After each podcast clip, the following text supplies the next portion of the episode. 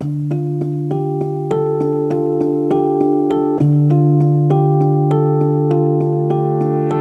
ich wusste, wie es meinen Eltern ging, aber auf einmal war es wie abgebrochen.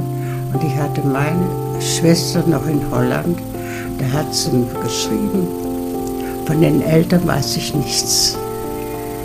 Das war sehr schlimm.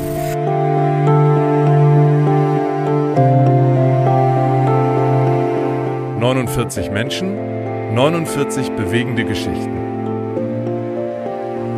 Ein Stück Deutschland. Der Podcast.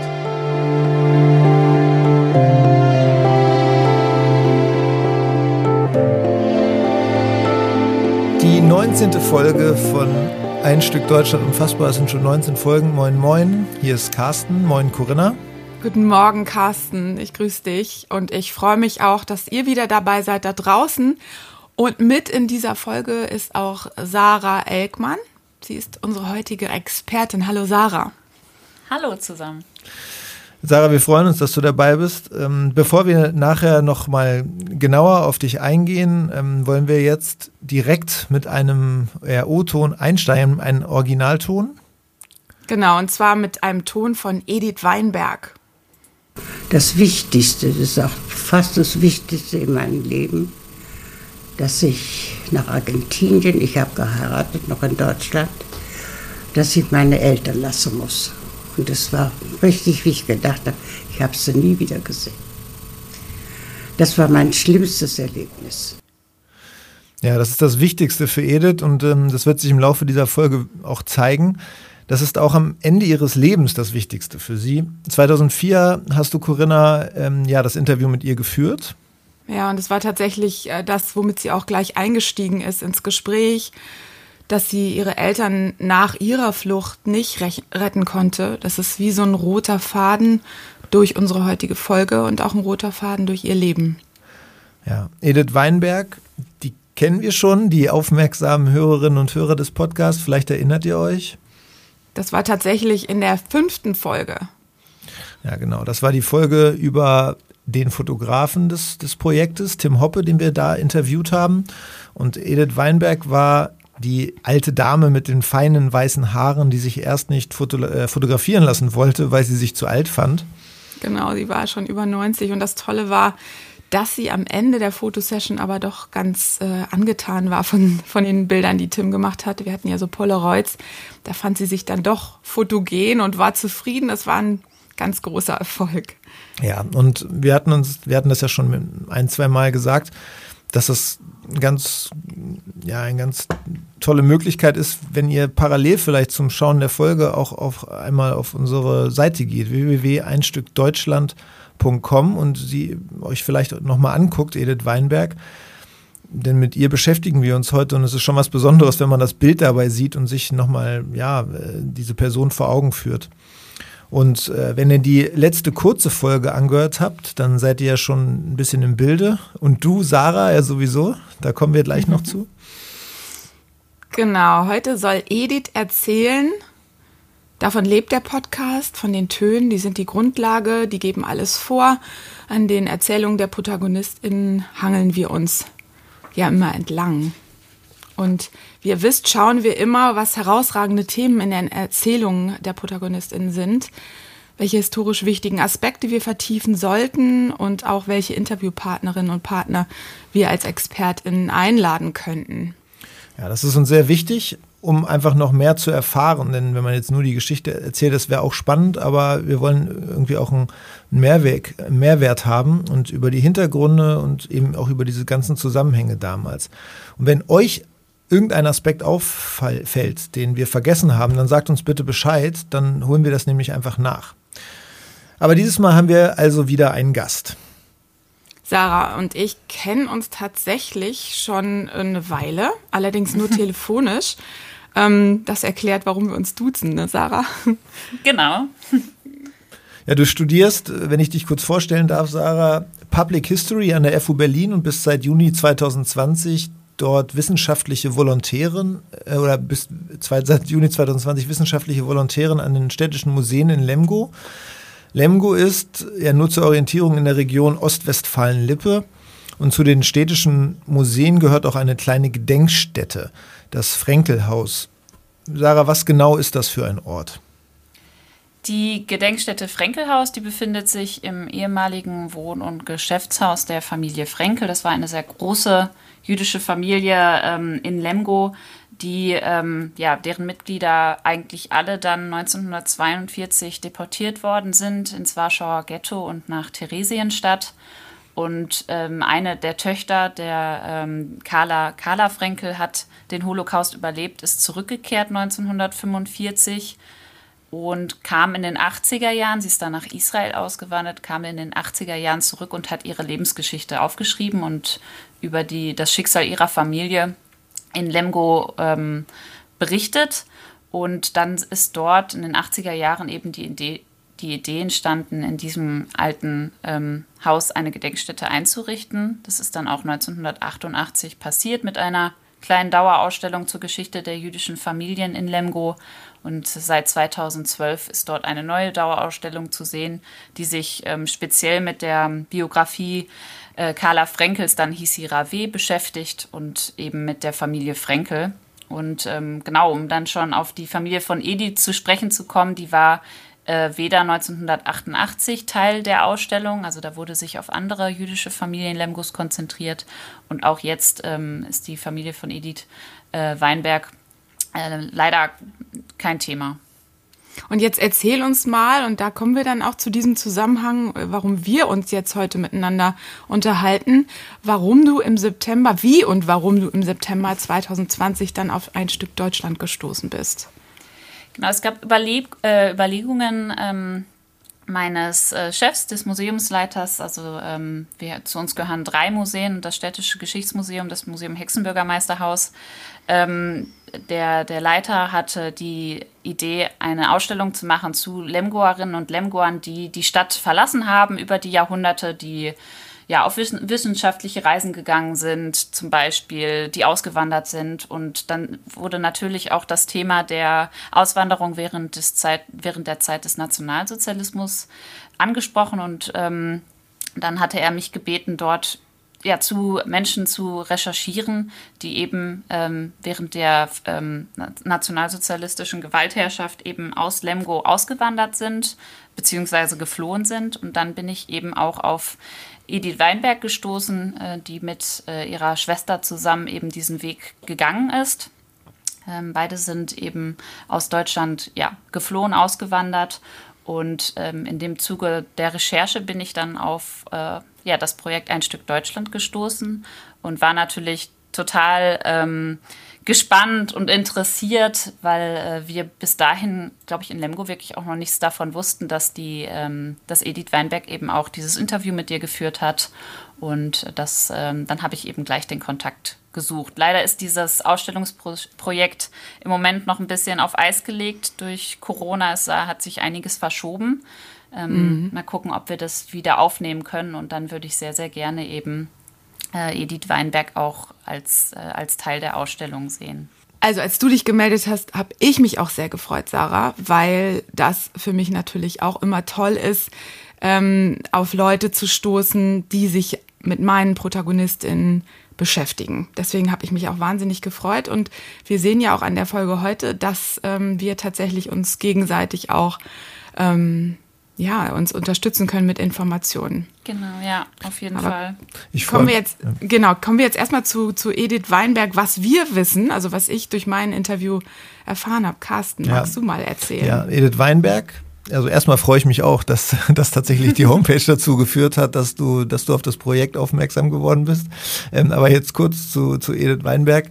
Die wird am 26. De äh, Dezember 1912 in Silligsen, ich hoffe, ich spreche das richtig aus, als ja, älteste ja. Tochter des Ehepaares Katz geboren, also geborene Katz. Silligsen ist heute ein Ortsteil der lippischen Gemeinde Extertal im Kreis Lippe in Nordrhein-Westfalen ungefähr 20 Minuten so von Lemgo entfernt. Genau. Und Corinna, der, der Text, den du zu Edith geschrieben hast, ist kurz. Ähm, so viel wie über die anderen ProtagonistInnen hast du aus Edith Weinberg nicht herausbekommen können, oder? Genau, ähm, das stimmt. Sie war äh, nicht besonders erzählfreudig. Also sie hat nicht sehr viel erzählt. Ich glaube, das hängt auch damit zusammen, dass für sie eben dieser Aspekt, dass ihre Eltern ähm, nicht mit auswandern konnten und dann umgekommen sind, dass sie das so extrem äh, beschäftigt, dass das so das ist, was sie halt ähm, ja äh, halt so, so geprägt hat, dass sie eben viel mehr gar nicht so erzählen will und kann. Ich weiß, dass sie behütet aufgewachsen ist, dass, dass sie verheiratet war, auch schon als die Nazis an die Macht kamen. Das hat sie ja selber gerade in dem O-Ton auch erzählt, im, gerade in dem Originalton. Ähm, genau, und hier kommst du, Sarah. Was weißt du über die Familie von Edith? Ja, die Familie Katz ähm, hat eben zunächst in Silixen gelebt. Also ähm, Johanna äh, Katz, geborene Pins, das war die Mutter von Edith, die stammt äh, aus Dülmen. Das ist im Kreis Kofeld heute im Münsterland. Ähm, und ihr Vater war Viehhändler, genauso wie der Vater ähm, von Edith und dessen Vater. Also ich vermute, dass dort zwischen diesen Familien eben auch schon Handelsbeziehungen bestanden und die sich dadurch kannten. Und Isaac Katz ist der Vater von Edith Weinberg gewesen. Isaac und Johanna haben dann 1910 geheiratet, noch in Dülmen. Und dann sind, äh, ist das Paar eben nach Silixen gezogen zur Familie äh, von Isaac Katz, von Ediths äh, Vater. Und dort haben sie eben zunächst gelebt. Ähm, Edith ist dann eben als erste Tochter geboren, 1912, und ihre jüngere Schwester Annie Gertrud 1915, drei Jahre später. Und kurz darauf ist die Familie eben nach Lemgo gezogen, also 1915 hier in die Heustraße. Und dort haben sie äh, zunächst wohl bei einer anderen Familie gelebt und sich dann 1918 ein ähm, ja, Geschäfts- und Wohnhaus äh, gekauft in der Paulinenstraße. Das ist auch gar nicht so weit weg von ähm, dem Museum Hexenbürgermeisterhaus, also meiner Arbeitsstelle. Und dort hat ähm, Isaac Katz eben auch als Viehhändler gearbeitet und war dort tätig. Es gab dort wohl auch ein Stallgebäude, wo wahrscheinlich eben auch Vieh, das er äh, gehandelt hat, untergekommen ist. Gar nicht so weit weg von der Bega. Das ist der, der kleine äh, Fluss, der durch Lemgo fließt. Also auch eine sehr schöne, schöne Gegend der Stadt. Und genau, dort ähm, hat er eben, ist er seinen Geschäften nachgekommen. Er hat sich wohl auch, also ich bin jetzt immer noch bei Isaac Katz, sehr gut integriert in die Stadtgesellschaft und auch in die äh, jüdische Gemeinde. Also er war wohl stellvertretender Vorsitzender auch ähm, der jüdischen Gemeinde in Lemgo. Und ja, Anni und ähm, Edith sind dann eben sehr wohlbehütet dort aufgewachsen. Leider kann ich auch wenig äh, zu der Zeit vor, vor dem Nationalsozialismus sagen. Ähm, und alles, was ich sagen kann, da muss man ganz großen Dank an ähm, eine Lehrerin aussprechen. Die ist auch mhm. leider schon lange verstorben, Hanne Pohlmann. Äh, die ist Lehrerin am Engelbert-Kämpfer-Gymnasium gewesen und hat schon in den 1980er Jahren angefangen, sich mit ähm, ja, der Geschichte jüdischer Familien und deren Nachkommen eben auseinanderzusetzen.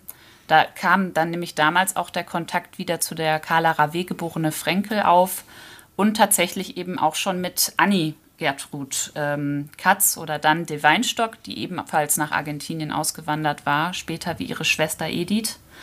Und ähm, aus diesem Kontakt ist dann in den ja, Ende der 80er Jahre, Anfang der 90er Jahre mit einem Schulprojekt äh, ja, eine kleine Publikation tatsächlich entstanden. Ähm, mhm. Deswegen kann ich zur Familie Katz dann doch einiges sagen, aber das bezieht sich halt hauptsächlich auf die, die Zeit der Verfolgung ja, wie war das denn? Also wie ist es denn der Familie Katz ergangen, als die Nazis da an die Macht kamen?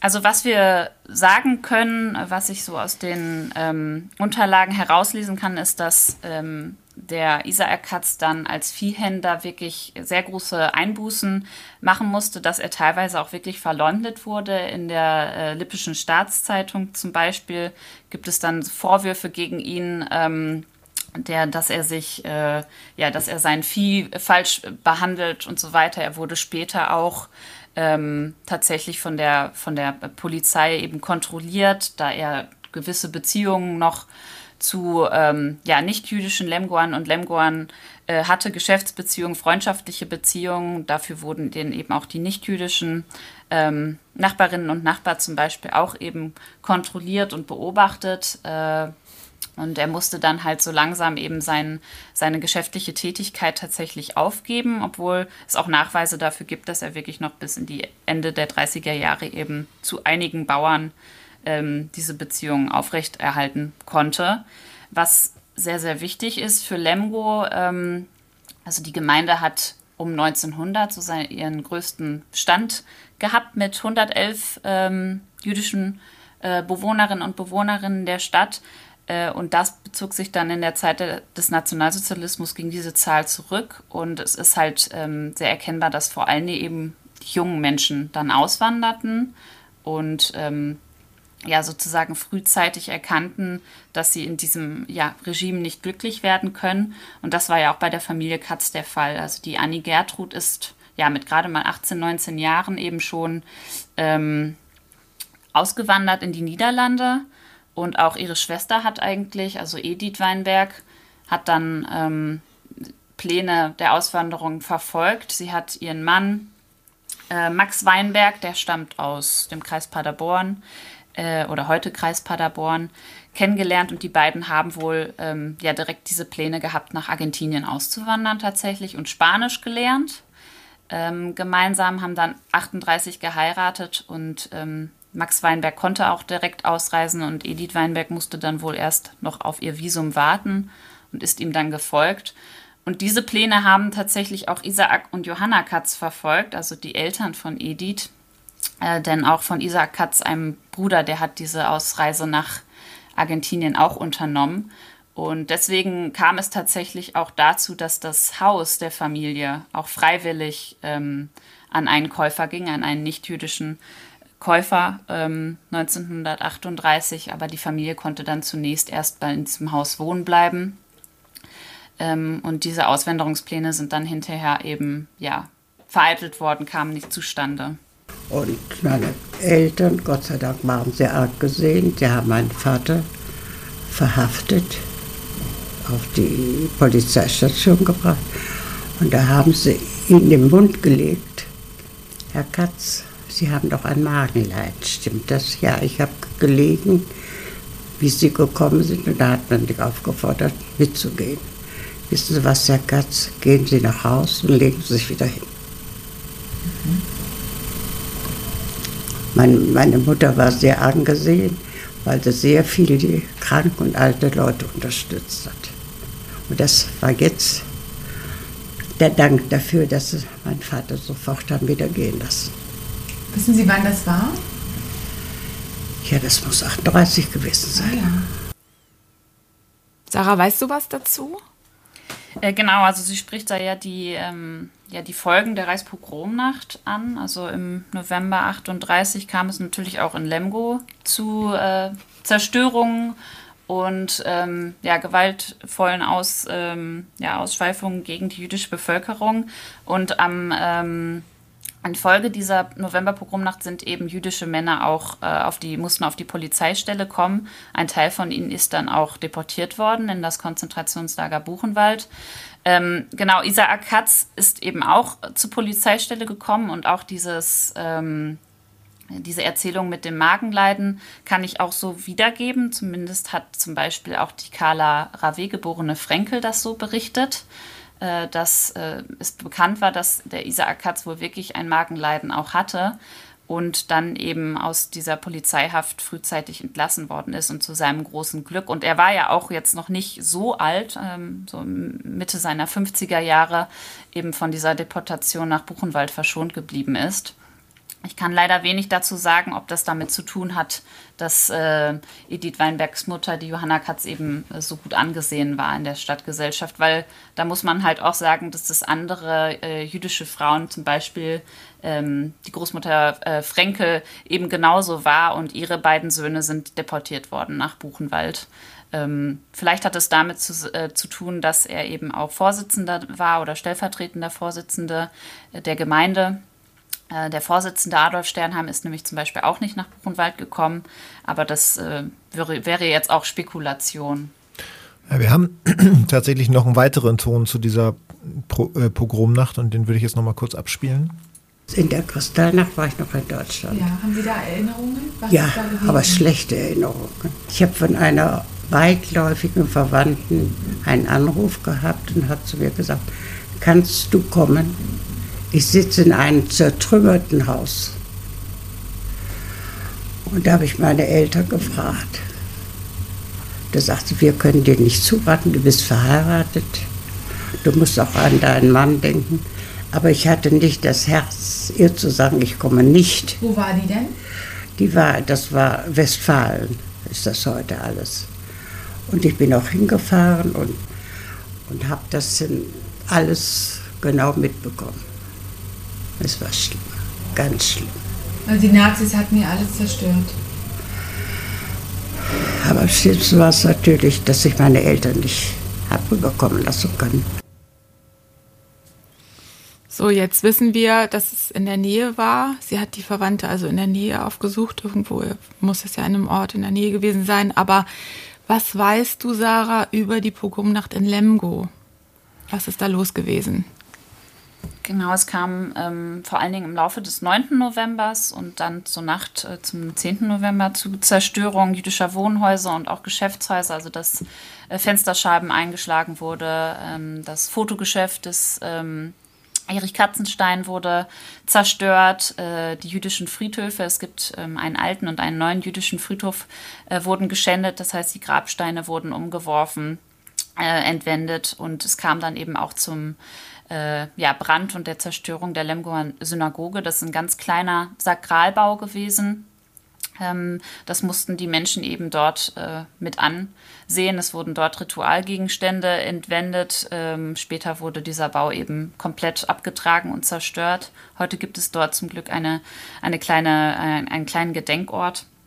Äh, zum Glück mhm. kam es ähm, in Lemgo jetzt tatsächlich nicht ähm, zu ja, Ausschreitungen gegen äh, Leib und Seele, sage ich mal. Also es gab keine, keine Verletzten ähm, unter den Jüdinnen und Juden, aber die war, blieben natürlich ähm, in komplettem Schock ähm, zurück und vor allen Dingen dann für viele Familien war es eben ähm, ja, ein großes Leid dann mit anzusehen, dass ähm, ein Teil der jüdischen Männer eben dann am 12. November über Bielefeld nach Buchenwald deportiert wurde. Weißt du, wie viele das waren?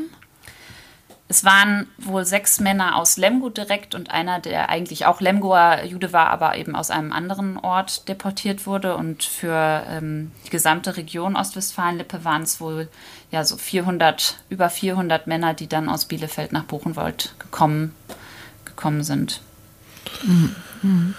Okay.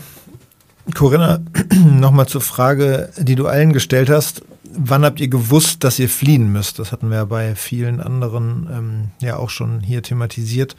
Gab es ein entscheidendes Erlebnis oder viele? Zum Beispiel hat Edith Weinberg dazu etwas erzählt?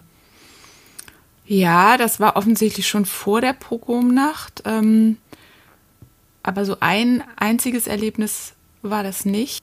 Ja, weil wir gesehen haben, was los war. Die, die Nazis waren ja schon da. Und wann ist Ihr Mann rübergegangen? 38 und ich bin elf Monate später. Ach so, er war gar nicht früher weg. Nein, 38. Mhm. Und ich, dann hat er mir die Jamadas geschickt, aber es hat doch noch elf Monate gedauert, bis ich die Jamadas hatte und nach Argentinien kommen konnte. Das heißt, wann genau sind Sie nach Argentinien dann aus? 39. Vor dem Krieg bin ich ausgekommen, ja. bin ich nach Argentinien Das war das große gegangen. Glück. Nein, ich musste meine Eltern zurücklassen. Das ja. war das Schlimme. Ja, da kommt sie immer wieder drauf zurück. Ne? Aber es ist nicht das eine Erlebnis, sondern viele Erlebnisse. Ähm, und gleich dazu haben wir noch, noch einen Ton. Aber wann wurde es für Ihre Familie so schlimm, dass Sie. Oh nee, da war ich schon in Argentinien. Ich habe alles Mögliche versucht. Mein Mann war sogar im Vorzimmer von Eva Perron. Da hat sie mein, haben sie gefragt, was mein Mann wollte, so und so. Ich möchte für meine Schwiegereltern gerne eine Jamada. Und so, das können wir leider nicht geben, weil ihre, El ihre Schwiegereltern in Deutschland geheiratet haben. Ja, nun fragte ich sie, wo sollten sie denn heiraten, mhm. wenn nicht in Deutschland? Mhm. Ne, leider sind sie dadurch nicht rausgekommen und sind verschickt worden. Ich habe damals leider nicht nachgefragt, was genau passiert ist, aber deswegen ist es ja so toll, dass wir uns kennengelernt haben, Sarah, Du weißt nämlich ziemlich gut Bescheid, ähm, wie das mit den Eltern von Edith weitergegangen ist. Bitte erzähl das doch mal. Ja, also ich hatte ja schon angesprochen, dass auch äh, Ediths Eltern wirklich versucht haben, nach Argentinien auszureisen. Ähm, also eben, dass schon Familie dort war. Äh, das Haus haben sie verkauft, um eben auch die finanziellen Mittel dafür zu haben. Und dann lag es einfach ähm, an der Bürokratie, ähm, daran, dass der Kriegsverlauf natürlich dann schlimmer wurde. Und so hat es Edith Weinberg halt eben noch geschafft und ihre Eltern blieben zurück. Die mussten dann 1942 in ein sogenanntes Judenhaus umziehen. Das war zum Glück nicht allzu weit weg von, von ihrem ursprünglichen Wohnhaus, also auch in der Paulinenstraße zur Familie Sternheim mussten sie dann ähm, und haben dort mit ja, einer Gruppe älteren Jüdinnen und Juden eben zusammenleben müssen. Und äh, genau, aber in diesem Jahr 1942 kam es dann eben auch zu den Deportationen aus Lemgo. Und äh, diese betraf dann die meisten Lemgoer Jüdinnen und Juden ähm, Ende Juli 1942. Das waren zu diesem Zeitpunkt noch 22 Bewohnerinnen und Bewohner, die sich dann am Marktplatz in Lemgo ja, zusammentreffen mussten. Und die wurden dann mit Bussen nach Bielefeld gebracht, wurden da noch für mehrere Nächte, ja, ähm, mussten, mussten dort in einer Sammelstelle ausharren und sind dann am 31. Juli 1942 nach Theresienstadt deportiert worden. Und da können wir da wenig zu sagen, wie es äh, Isaac und Johanna Katz dort dann eben, ähm, ja, wie es ihnen dort ergangen ist. Äh, wir wissen, dass die Annie Gertrud, die ja in den Niederlanden war, also sie hat sich zu diesem Zeitpunkt dort versteckt, ähm, noch ja, Briefverkehr mit ihren Eltern führen konnte bis 1943. Und ähm, mit Sicherheit wissen wir, dass ähm, Isaac und Johanna Katz dann äh, Mitte Mai 1944 aus Theresienstadt in das ähm, Konzentrations- und Vernichtungslager Auschwitz-Birkenau ähm, deportiert und dort sehr, sehr wahrscheinlich eben direkt nach der Ankunft ermordet worden sind. Ja, aber man sieht ja, dass, es, dass man es eben dann ab einem bestimmten Zeitpunkt nicht mehr so genau, so genau sagen kann. Und dieses, dieses Schicksal, das teilen eben ja viele Protagonistinnen von ein Stück Deutschland, eben diese Angst um die Angehörigen und dann später erfahren sie dann, dass sie ermordet wurden. Ja, das war natürlich alles, als sie 1939 ausgewandert ist, also als Edith ausgewandert ist, das war da noch gar nicht abzusehen. Und Sie sind dann hier mit welchem Schiff angekommen? Na, mein Mann ist mit der Monte Rosa gekommen. Jetzt komme ich nicht auf den Namen. Kap Nee. nee. Über Hamburg? Über Bremerhaven.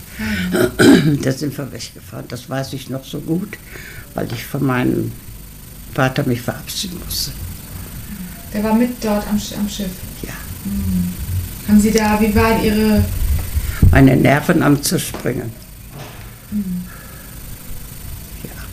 Man merkt ganz gut, man merkt ja richtig, äh, wir haben ja viele mit vielen schon hier, die, äh, von vielen die Interviewausschnitte gezeigt. Man merkt bei Edith Weinberg tatsächlich, wie sehr, wie nahe ihr das heute oder damals 2004, als du die Interviews geführt hast, Corinna noch ging. Ne? Das war schon. Das, ähm ja, ich glaube, da bleibst du immer Kind. Ne? In so einer Situation, das speicherst du ab und dann äh, begleitet dich das dein Leben. Zumal sie ja weiß, wie es dann weiter, also na, 2004 wusste, wie es weitergeht, aber damals schon offensichtlich zumindest es geahnt hat vielleicht. Also sie wusste, sie lässt ihre Eltern zurück in einem Land, äh, wo Gewalt herrscht gegen, gegen Jüdinnen und Juden. Sarah, was denkst du, wenn du Edith zu erzählen hörst? Ja, es ist sehr bewegend und wir haben ja eben über auch die ähm, Reichspogromnacht gesprochen und das, was sie da erlebt hat, ich finde, das ist ja auch ein sehr eindrücklicher O-Ton von ihr, wo sie eben berichtet, dass sie das ähm, ja auch selbst so erschüttert hat, dass sie gesehen hat, wie ihre Verwandten darunter leiden, ähm, was ihnen zugestoßen ist und dann zu wissen, dass es ja eben nicht, nicht besser werden wird. Also ich glaube, dass das ähm, haben sich viele gedacht diesen großen Schritt gemacht. Und ähm, das war ja sicherlich auch nicht einfach, in diesem, in einem, einem neuen Land, eine neue Sprache, alles zurückzulassen und eben zu wissen, dass man die Eltern, dass die Eltern eben noch zu Hause sind. Also ähm, Isaac und Johanna Katz haben sich eben auch noch lange um die Mutter von Isaac Katz äh, gekümmert. Das war auch zum Beispiel ein Grund, weswegen die Auswanderung eben ja, aufgeschoben wurde. Die ist 1940 verstorben und danach war es eben ja, unmöglich für, für die eben an die nötigen Papiere zu kommen und ähm,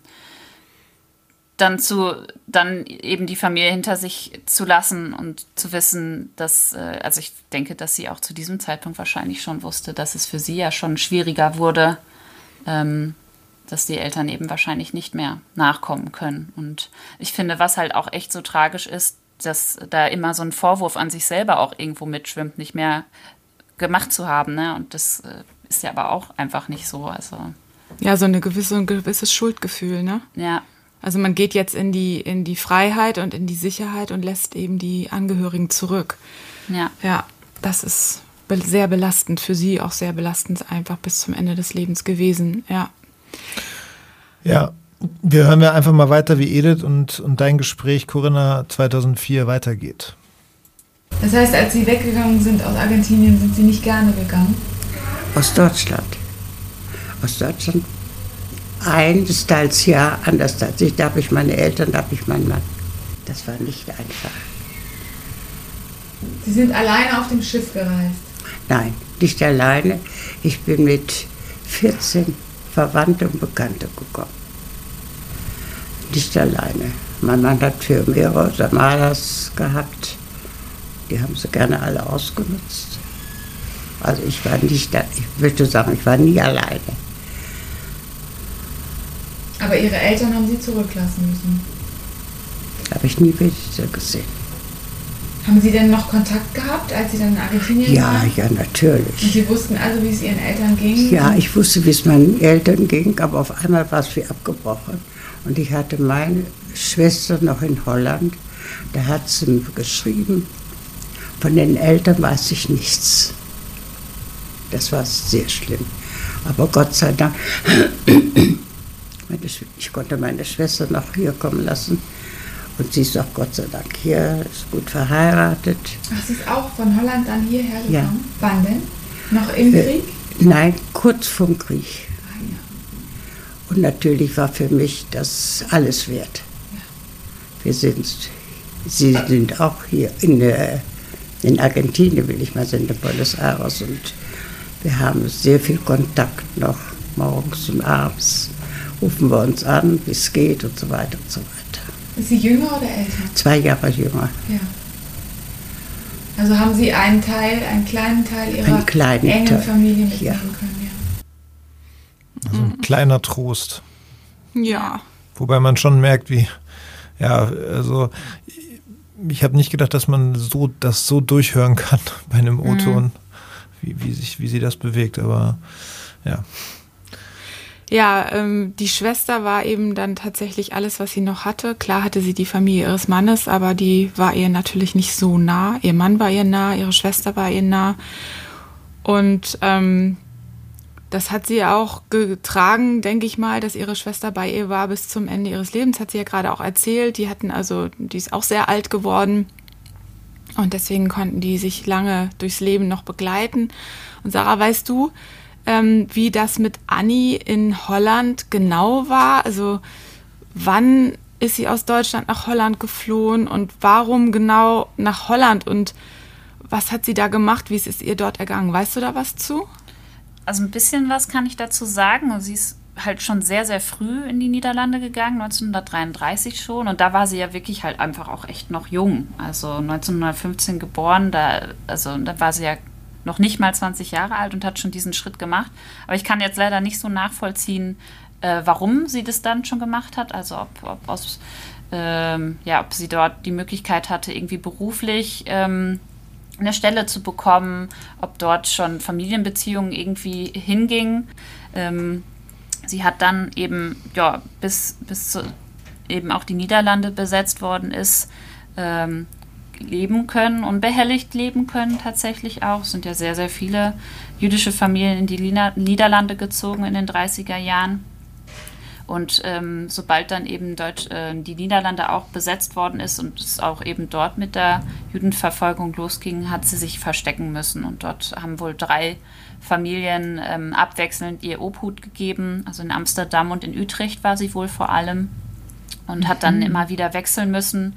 Ähm, sobald die Situation eben brenzliger wurde. Aber sie ist tatsächlich dann wohl auch ähm, entdeckt worden irgendwann und nach Westerbork gebracht worden. Das ist ja das große ähm, ja, Sammellager in den Niederlanden gewesen, von wo dann die Züge ähm, gen Osten gingen und konnte tatsächlich fliehen. Also zumindest wow. ähm, lässt sich das so eben aus dieser Publikation herauslesen, aus dem Kontakt mit ihr. Also nach wenigen Tagen gelang ihr irgendwie die Flucht und sie hat sich wieder verstecken können, äh, bis eben die Niederlande befreit wurde und ähm, ist dann aber tatsächlich erst nach dem Krieg, so wie ich es verstehe, nach Argentinien ähm, gegangen zu ihrer Schwester, hat dort dann geheiratet, ähm, einen Argentinier wohl auch geheiratet. Also sie hat gerade gesagt vor dem Krieg und ähm, so die, die Aktenlage, die du, die du hast, sagt aber aus, es ist eigentlich nach dem Krieg gewesen, vermutlich. Genau, aber genau. sie hat ja genau. gerade erzählt, dass sie vor, vor Ausbruch des Krieges äh, nach, mhm. nach Argentinien gegangen ist. Genau, also äh, sie war während des Krieges auf jeden Fall noch in den Niederlanden. Aha. Okay. Ja. Na guck mal, so geht das mit der Erinnerung, ne? Geht manchmal ein bisschen. Ja, auf jeden Fall. Kreuz und quer. Weißt du, wie sie dann nach, nach Argentinien, wie ihr die Flucht gelungen ist? Äh, ja. Tatsächlich nicht. Also ich glaube, dann ähm, war es, wie gesagt, war der Krieg eben schon vorbei und ähm, dann okay. weiß ich leider nicht, wie, ähm, wie dann der Weg gegangen ist. Ich weiß nur, dass sie dann wohl erst in Argentinien eben geheiratet hat und äh, sie hat ja dann auch ähm, eine Tochter bekommen und ähm, ja, das war dann ähm, ja die, die Familie, die sie dort bekommen hat und Edith ist ja, glaube ich, ähm, ja, hatte selber keine Familie, ne, außer ihrem. Genau, Mann. die ist kinderlos geblieben, ja weil der Mann auch sehr früh gestorben ist. Das erzählt sie später noch. Da kommen wir gleich zu. Mhm. Ähm, Sarah, jetzt sind wir mit dem Teil Lemgo und Geschichte in Nazi-Deutschland zu Ende. Es war super, super interessant. Du hast wirklich ganz, ganz toll viel ergänzen können, ähm, viele Fragen beantworten können die ich dann 2004 auch aufgrund der mangelnden Zeit, die wir damals, also wir hatten eben damals so ganz wenig Zeit nur für diese Interviews und da ging das gar nicht so in die Tiefe zu gehen und deswegen danke ich dir sehr für deine vielen Ausführungen. Vielen, vielen Dank. Ja, ich danke auch. Also ich freue mich wahnsinnig dabei sein zu können und äh, Edith Weinbergs Stimme auch gehört zu haben und ihre, ihre Perspektive. Und ähm, ja, es ist wirklich sehr, sehr eindrücklich, was sie erzählt hat und für uns hier aus, aus Lemgo natürlich auch ähm, einfach wahnsinnig interessant und spannend und gleichzeitig auch einfach ähm, nochmal so ein, so ein Zeichen dafür, da weiterzumachen, sich mit der Familie Katz auch noch nach wie vor zu beschäftigen.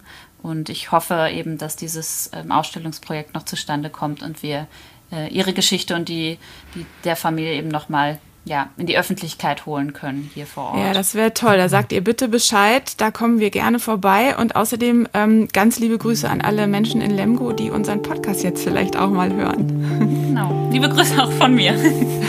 Vielen, vielen Dank. Ja, tschüss, Sarah. Tschüss. Ciao.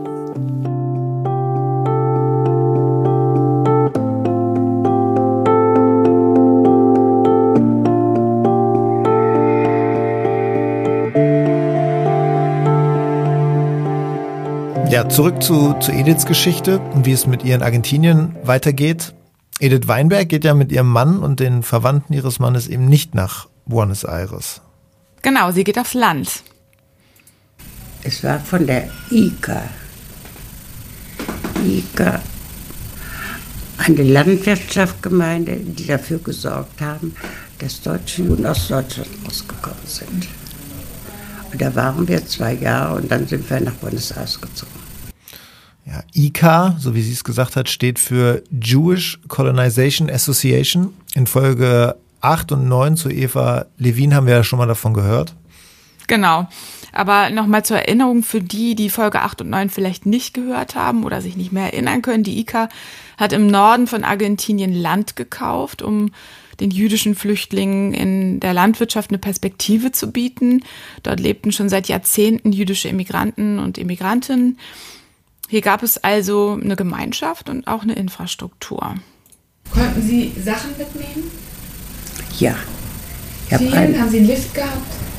Nein, keinen Lift, aber ich habe äh, sehr viele Kisten gehabt. Ja. Mein Mann, der ist irrgekommen, der hat einen Lift gehabt. Ja, ach so. Das heißt, Sie konnten in Argentinien ganz gut starten, ganz gut ja, anfangen? Dadurch, das war man lieber, aber wir mussten uns verpflichten, zwei Jahre auf dem Kampf zu sein. Mhm. Wo waren Sie? Wie hieß das noch? Auf dem Land? Oder? Auf dem Land. Mhm. Und ich muss mir sagen, es hat mir auf dem Land ganz gut gefallen. Ich habe das nicht gekannt, aber wir haben sehr viele Verwandte da gehabt und Bekannte gehabt. Es war eigentlich sehr nett. Sie haben eine Theatergruppe gegründet und so weiter. Und oh, einige Filme haben wir gesehen. Also es war nicht langweilig. Ja, es ist nicht langweilig. Also das Leben geht irgendwie einfach weiter. Eben auch wenn ja in, in ihrer Heimat ja 15.000 Kilometer weit weg ein Krieg tobt und eben Teil der Familie noch nicht in Sicherheit ist. Ja, so ist es. Zwei Jahre später, 1941, also auch mitten im Krieg, äh, können Sie dann äh, nach Buenos Aires gehen. Was bedeutet Ihnen Argentinien? Alles. Die waren sehr anständig. Auch die Bevölkerung war sehr anständig. Auch äh, wenn wir mal Sprachfehler gemacht haben. Sie haben nie gelacht. Sie haben uns nur gesagt, das sagt man so und so und so, aber nicht gelacht. Das fand ich sehr, sehr anständig und sehr großzügig. Ich vergesse nie in meinem Leben, das erste Mal, wie ich Einkäufe gemacht habe, da wollte ich Kochäpfel kaufen. Da habe ich gesagt, mein Zahnarzt bei der Corsair, no Cocina, bei der Corsair, hm. haben nicht gelacht. Ja, sie haben nicht gelacht. Eigentlich, eigentlich ja fast eine Selbstverständlichkeit, aber offensichtlich ja, war sie nach der ganzen Zeit so eine, so eine Freundlichkeit gar nicht mehr gewöhnt aus Deutschland. Ne? Ja, man kann das gar nicht glauben, ne? dass man da schon so dankbar ist für so eine, so eine Mini-Geschichte. Die Argentinierinnen waren einfach offen für Flüchtlinge. Sie waren herzlich, die haben verstanden, dass sie von Flücht vor Flüchtlingen keine Angst haben müssen, dass die ihnen nichts wegnehmen, dass sie im Gegenteil von ihnen vielleicht sogar profitieren können. Sie haben sie nicht als Feinde und Eindringlinge begriffen. Und das ist tatsächlich herausragend und auch ungewöhnlich für die Zeit, aber überhaupt auch im Vergleich zu anderen Ländern ja. im Umgang mit Flüchtlingen. Ja. Ja, wie geht es nun weiter mit Edith und ihrem Mann? Und haben, wann haben Sie das erste Mal Kontakt zur AFI bekommen? Wann wie ich hier war. Und in ja. welcher Form? Also was haben Sie, was hat die AFI gemacht? Nein, die hat gemacht, dass ich dann nachher mit meinem Mann wieder zusammen gehen konnte. Und wir sind nach Buenos Aires gegangen. Und, äh, aber mein Mann war schon kränklich. Aber zu einem großen Teil hatte Sepsis-Schock, er war ein sehr starker Raucher. Und dann habe ich hinter seinem Rücken eine Biopsie gemacht, machen lassen und die war sehr schlecht, ist die ausgefallen. Weil kurz danach ist auch mein Mann gestorben. Ich habe gesagt, aber hat nicht mehr geraucht. Seit 1950 hat er nicht mehr geraucht. Aber sie haben mir gesagt, die Lungen waren schon hm, kaputt. Ja. Haben Sie mit diesem Mann Kinder bekommen? Nein, leider nicht. Später dann noch? Ich habe in einer Zeitung, einer wissenschaftlichen Zeitung gelesen, dass sehr starke Raucher keine Kinder bekommen können. Und das war sehr schwer für mich. Ich habe sehr gerne Kinder und so weiter, aber dafür habe ich dann die Kinder meiner Verwandten immer bei mir gehabt. Ah, ja. Also Sie haben eine große Familie. Ziemlich, ja. ja. Ja. Eine Sache, die du dann auch mit, mit allen eigentlich besprochen hast und die ich auch ganz spannend finde, diese Frage ist, Edith Deutsche, ist sie Argentinierin? Das hast du sie ja 2004 nochmal gefragt. Sie sind hier zu Hause, sind Sie auch Argentinierin oder sind Sie auch Nein, Deutsch? Nein, ich bin noch Deutsche. Warum? Wie, wie kann man das erklären? Wir hatten das eingereicht, mein Mann und ich. Und der Mann, der alles aufgenommen hatte und so weiter und so weiter, ist plötzlich gestorben. Mhm. Und da haben wir es, äh, war für Gleich, Gleichgültigkeit von uns, dass wir es nicht weitergemacht haben. Aber wir hatten keine Lust. Aber was sind Sie vom Gefühl, vom Herzen? Argentinierin. Totalmente. Haben Sie jemals an Rückkehr gedacht? Nein. Nie. Ich habe geschworen, nie wieder deutschen Boden zu betreten. Und das habe ich auch getan. Wir waren zweimal in Europa. Wir waren, haben sehr viele Länder besucht, aber niemals Deutschland. Ich habe zu meinem Mann gesagt, wenn du willst, fahr rüber, besuch die Gräber deiner Angehörigen, aber mich lass hier. Und da hat er mich groß angeguckt und hat gesagt, und du denkst, ich lasse eine Frau im fremden Land zurück. Hat es nicht getan. Hm. Sie ist nie wieder in ihrer alten Heimat gewesen. Auch nicht als Gunther Demnig, der Künstler, Stolperstein-Initiator, zusammen mit der Initiative von Lemgo dann für die Eltern ähm, von Edith und Annie, also für Isaac und Johanna, vor dem ehemaligen Wohnhaus in der Paulinenstraße Stolpersteine verlegt hat. Da werden ja auch Angehörige immer zu eingeladen. Auch da ist sie nicht hingefahren. Ja, ich auch, auch wenn, ich weiß nicht, wie ich es gemacht hätte, ist natürlich nicht, also kann, man, kann man sich überhaupt nicht vorstellen. Ich kann es aber verstehen, dass sie diese Entscheidung getroffen hat, nie wieder zurückzukehren, auch wenn andere Protagonistinnen und Protagonisten von ein Stück Deutschland es gewagt haben. Ja, ich glaube, manchmal hängt es tatsächlich damit zusammen, ob du Menschen verloren hast, ne? ob du Familie verloren hast und der Schmerz einfach da ist, diese Trauer, dass man das dann eben nicht kann. Das kann ich mir auf jeden Fall vorstellen. Ja, bei ihr sitzt er ja sehr tief, finde ich. Das hört man immer raus. Absolut, ja. genau. Aber wir haben jetzt noch einen richtig positiven Ton zum Schluss. Welche Bedeutung hat sie für Sie hier in Argentinien der AFI? Und Direktamente, sie haben viel für uns getan. Alle. Und persönlich habe ich ja eigentlich wenig Kontakt gehabt mit ihnen. Muy bien, Inés. Gracias, Alicia.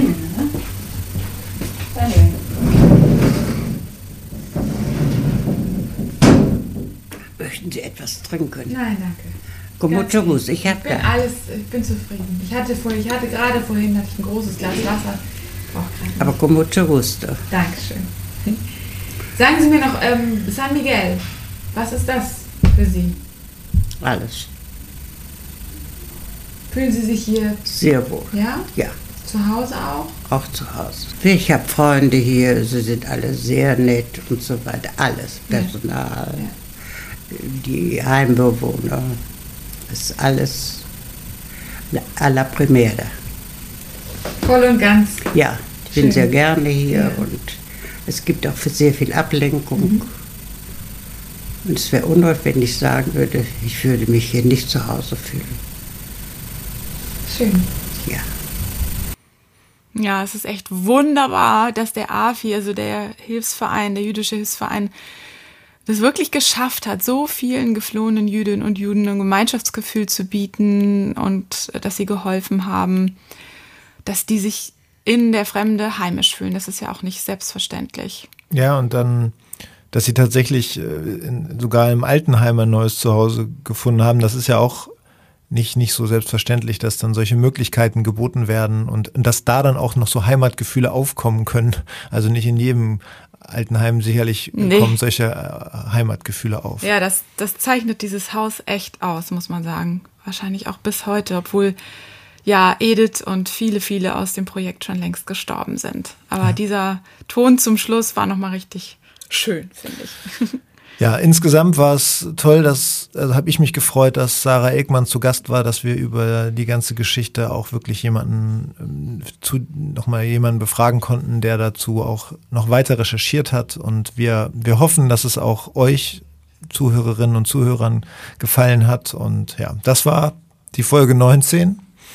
Ich würde gern wieder einmal daran erinnern, dass wir uns riesig darüber freuen würden, wenn ihr zum Beispiel bei Apple Podcast, da wo man eben eine Bewertung abgeben könnt, ihr auch eine Bewertung abgebt und am liebsten auch ein, zwei Sätze dazu schreibt. Das wäre, wäre großartig. Ähm, ich sehe, dass ganz viele über Apple das hören und ähm, ich weiß, dass auch einige schon bewertet haben, aber noch ganz wenige etwas geschrieben haben. Deshalb vielleicht nehmt ihr euch ein Herz und macht das. Das wäre großartig. Und wir freuen uns natürlich, wenn ihr unsere Homepage besucht, www.einstückdeutschland.com www.ftf.com. Da könnt ihr die Geschichten lesen, da könnt ihr euch die Bilder angucken von den Protagonistinnen und Protagonisten. Ihr könnt dort auch schon ja, über jeden einen, den gesprochenen Text euch anhören von den tollen Sprecherinnen und Sprechern. Also auch da äh, gibt es noch einiges zu lesen und zu hören und ja. Wir haben noch einen Telegram-Channel, den ihr abonnieren könnt und ja, wir freuen uns auf jeden Fall über Feedback auch. Schreibt uns. Ja, ja. bitte tut das. Das wäre toll.